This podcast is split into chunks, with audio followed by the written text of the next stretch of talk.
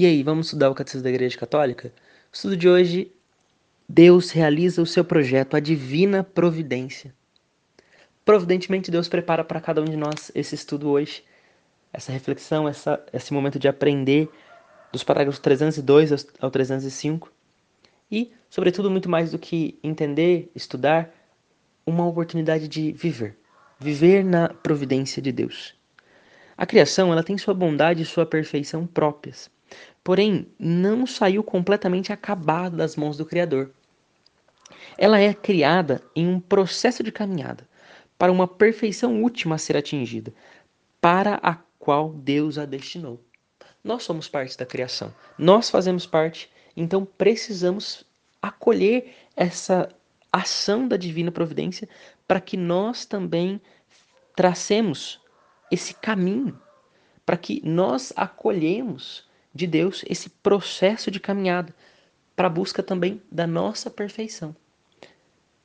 Chamamos de divina providência as disposições pelas quais Deus conduz sua criação para esta perfeição, ou seja, aquilo que Deus faz para nos conduzir, nós como criaturas, mas toda a criação, para a perfeição. Olha que lindo na Constituição dogmática Dei Filhos vai nos trazer. Deus conserva e governa com sua providência tudo o que criou. Ela se estende com vigor de uma extremidade à outra e com suavidade governa todas as coisas. Pois tudo está nu e descoberto aos olhos daquele que devemos prestar contas, mesmo os atos dependentes da ação livre das criaturas. Além da Constituição dogmática, cita aqui mesmo, dentro desse pequeno texto, Sabedoria 8, Hebreus 4. O testemunho é unânime das Sagradas Escrituras.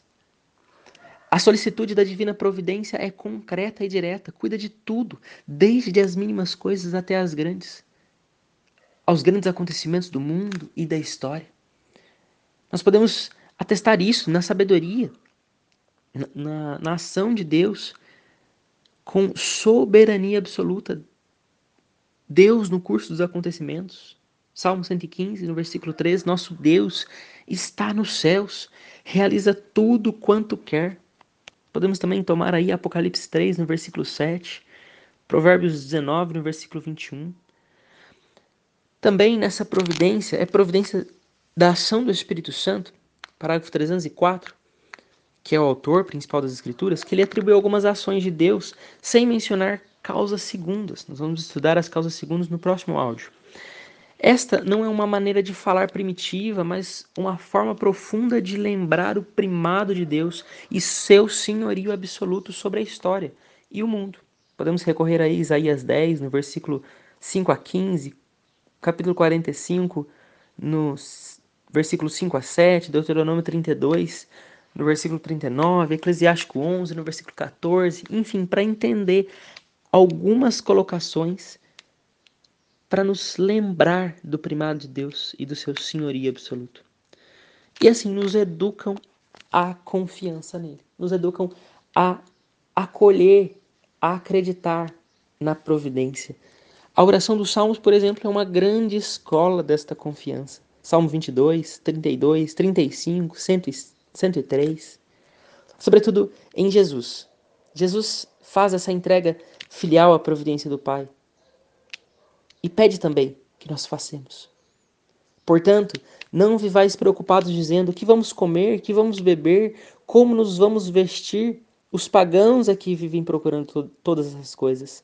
Vosso Pai que está nos céus sabe o que precisais sabe que precisais de tudo isso. Buscai em primeiro lugar o reino de Deus e sua justiça, e todas essas coisas vos serão dadas em acréscimo.